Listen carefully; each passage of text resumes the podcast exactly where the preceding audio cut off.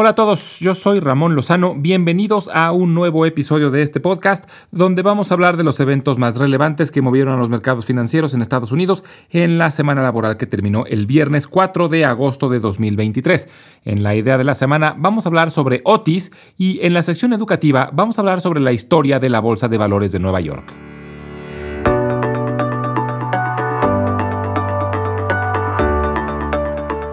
Se terminó julio y con eso terminaron cinco meses consecutivos de ganancias para la bolsa, pero agosto arrancó de forma negativa.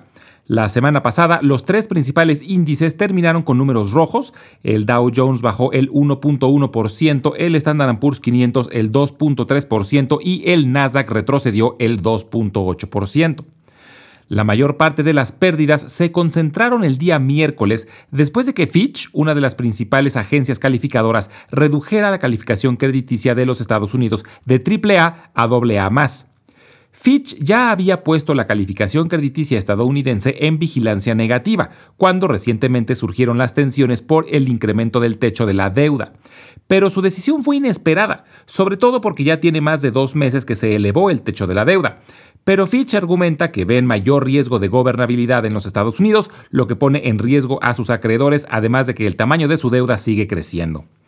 Esto no es la primera vez que ocurre, ya había pasado hace 12 años cuando Standard Poor's redujo la calificación de la misma forma y por la misma razón.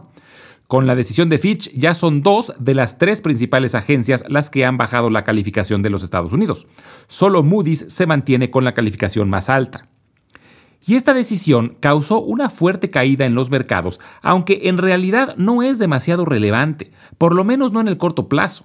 Digo, sí se sabe que la deuda de los Estados Unidos es enorme y no deja de crecer, pero la reducción en la calificación es solo una especie de recordatorio. Por sí sola no tiene por qué causar ningún efecto en la economía.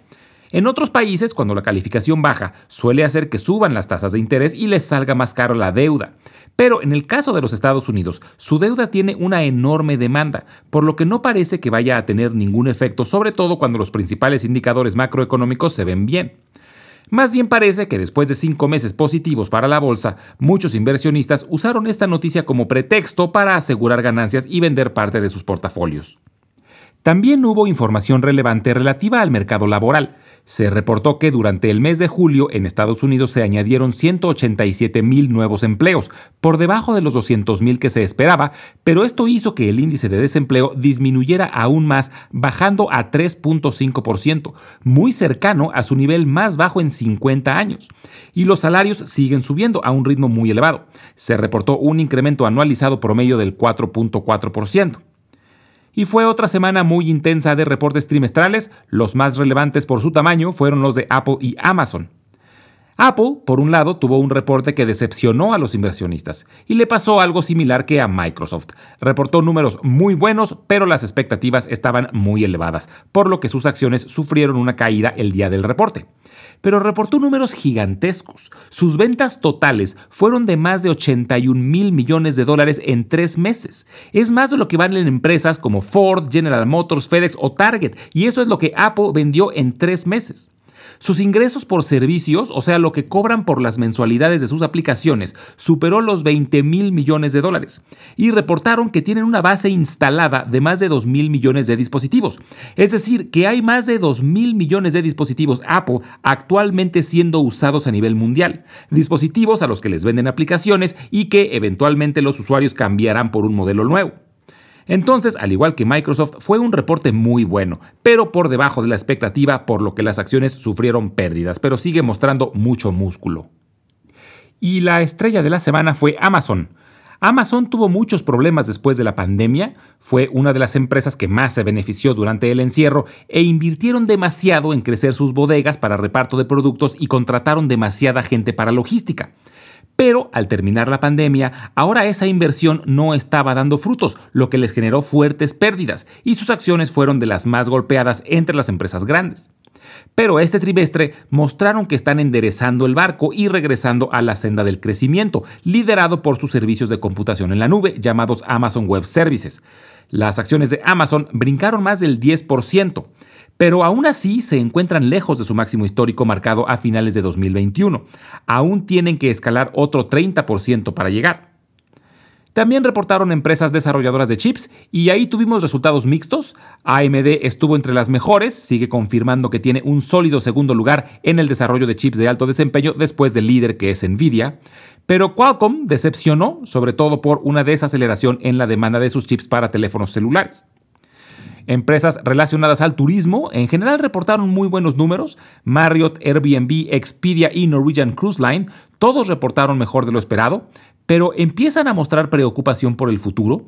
Se han beneficiado enormemente desde que terminó la pandemia, pero algunos consideran que la demanda puede estar llegando a un pico. Con esto ya han reportado más del 84% de las empresas del Standard Poor's 500 y el balance ha sido positivo, más del 65% han reportado mejor de lo esperado. Esta semana la inflación regresa a ser el centro de atención.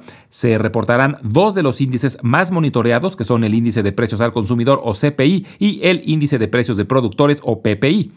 También habrá información sobre el mercado de la vivienda, que es uno de los componentes que más presión le ha puesto a la inflación y que según algunos analistas, el costo de la vivienda relativa al salario está en su peor nivel en más de 30 años y ya se empieza a desacelerar la cantidad de reportes trimestrales, pero durante la semana vale la pena monitorear los de Tyson Foods, Wendy's, Beyond Meat, UPS, Alibaba, Disney, Wynn Resorts, Ralph Lauren, Six Flags, Eli Lilly, Celsius Holdings, Barrick Gold y Coterra Energy.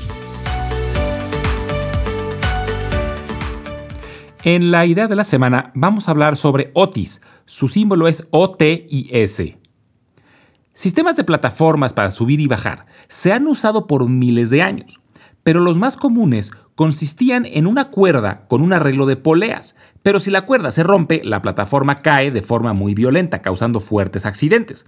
Por esta razón, prácticamente no eran usados para personas. Esto cambió a mediados del siglo XIX, cuando Elisha Otis inventó el Safety Elevator, o el elevador de seguridad. Elisha Otis trabajaba como mecánico para una empresa cuando tuvo la idea de instalar una plataforma que pudiera subir y bajar materiales de forma más eficiente que por las escaleras. Y junto con sus hijos ideó una forma de evitar que la plataforma cayera en caso de que la cuerda se rompiera. Elisha y sus hijos decidieron independizarse y fundar una empresa de elevadores llamada Union Elevator Works, que posteriormente cambió su nombre a Otis Brothers and Company pero prácticamente no tuvieron ventas durante los primeros meses, hasta que en 1853, en la Feria Mundial que tuvo sede en Nueva York, presentaron su invento, donde Elisha Otis se subía a una plataforma que era elevada con una cuerda. Posteriormente, uno de sus ayudantes cortaba la cuerda con un hacha, y ante cientos de espectadores, la plataforma solo bajaba unos centímetros antes de detenerse por completo. La presentación de Otis tuvo un enorme impacto, gracias al cual las personas empezaron a sentirse más seguras subiéndose a elevadores, lo que permitió que se construyeran edificios cada vez más altos. Los elevadores seguros literalmente revolucionaron la arquitectura y permitieron la creación de las ciudades modernas. Y la empresa de Otis despegó y se volvió la referencia en elevadores seguros. Es la empresa que ha instalado los elevadores en edificios icónicos como el Empire State, la Torre Eiffel, las Torres Petronas, el Burj Khalifa, etc. Sigue siendo la empresa de elevadores más grande del mundo. Otis Brothers Company siguió innovando para mejorar la comodidad, seguridad y eficiencia de sus elevadores. Por ejemplo, inventaron mecanismos de tracción sin engranajes, lo que permitió llegar a mayores alturas. También inventaron los elevadores automáticos, lo que eliminó la necesidad de un operador, y recientemente introdujeron el sistema de monitoreo remoto con análisis predictivo, para poder dar mantenimiento preventivo. Y también han entrado en el mercado de escaleras eléctricas y bandas transportadoras. En 1976, Otis fue adquirida por United Technologies, pero fue posteriormente separada de nuevo como una empresa independiente en 2020 y movió sus oficinas corporativas de Nueva York al estado de Connecticut. Actualmente se llama Otis Worldwide Corporation, aunque su nombre comercial es Otis Elevator Company. Cuenta con más de 70.000 empleados y da servicio en todo el mundo. Otis es una empresa considerada cíclica debido a que se beneficia de una economía creciente por las nuevas construcciones que requieren elevadores. Pero una parte muy importante de su negocio tiene que ver con el servicio y mantenimiento de elevadores existentes. Otis tiene más de un millón de elevadores en funcionamiento, lo que representa cerca del 22% de los elevadores a nivel mundial, y todos requieren mantenimiento, por lo que buena parte de su negocio es recurrente. Sus ingresos están creciendo cerca de dos dígitos año con año y además paga un dividendo que actualmente rinde cerca del 1.5% anual. Sus acciones están cerca de sus máximos históricos, pero realmente no se tiene mucha información porque durante décadas fue parte de United Technologies. Así que solo hay información desde 2020, que fue cuando se separó, pero con los prospectos de crecimiento que tiene Otis, es una empresa que vale mucho la pena tener en el radar.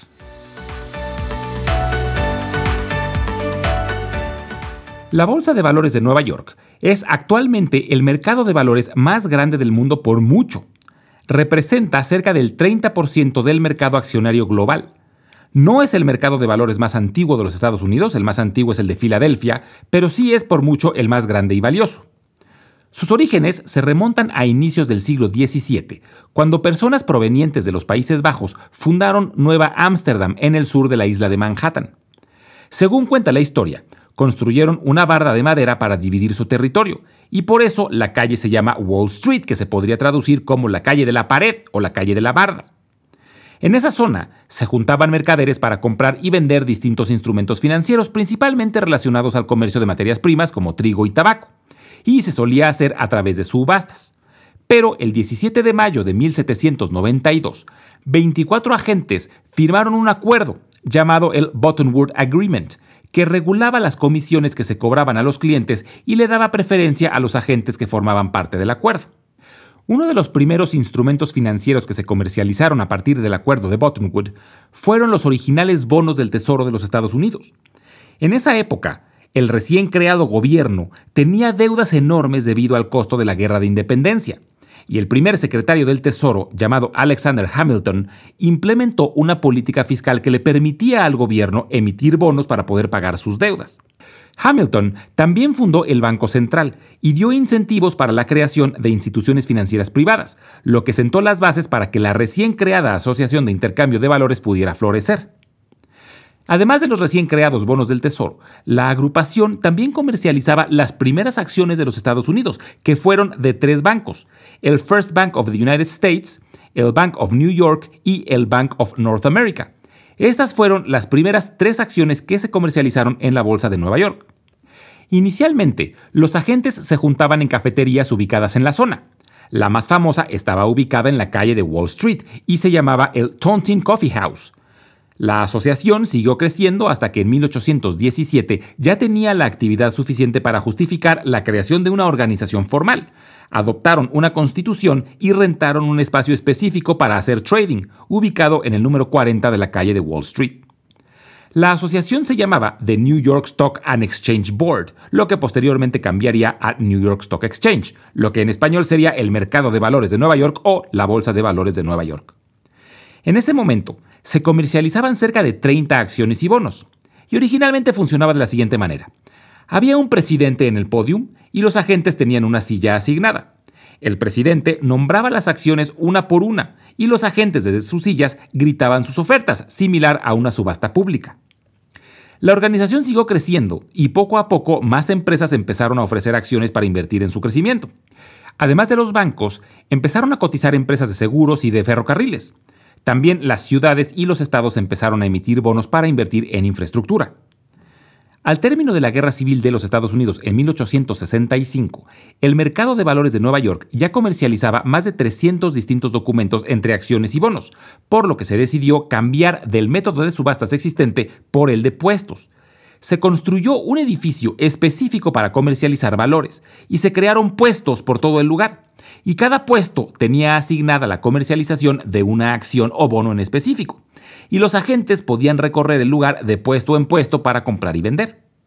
Y en 1903 se terminó el edificio que actualmente se sigue usando como sede del mercado de valores de Nueva York. Y como dato curioso, este fue el primer edificio con aire acondicionado en los Estados Unidos.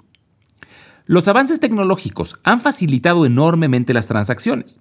Desde el invento del telégrafo, gracias al cual se adoptaron los símbolos de las acciones para facilitar la comunicación, pasando por el teléfono y actualmente el Internet. Pero aún con el uso de las computadoras, la Bolsa de Valores de Nueva York sigue teniendo transacciones en el piso de la forma tradicional.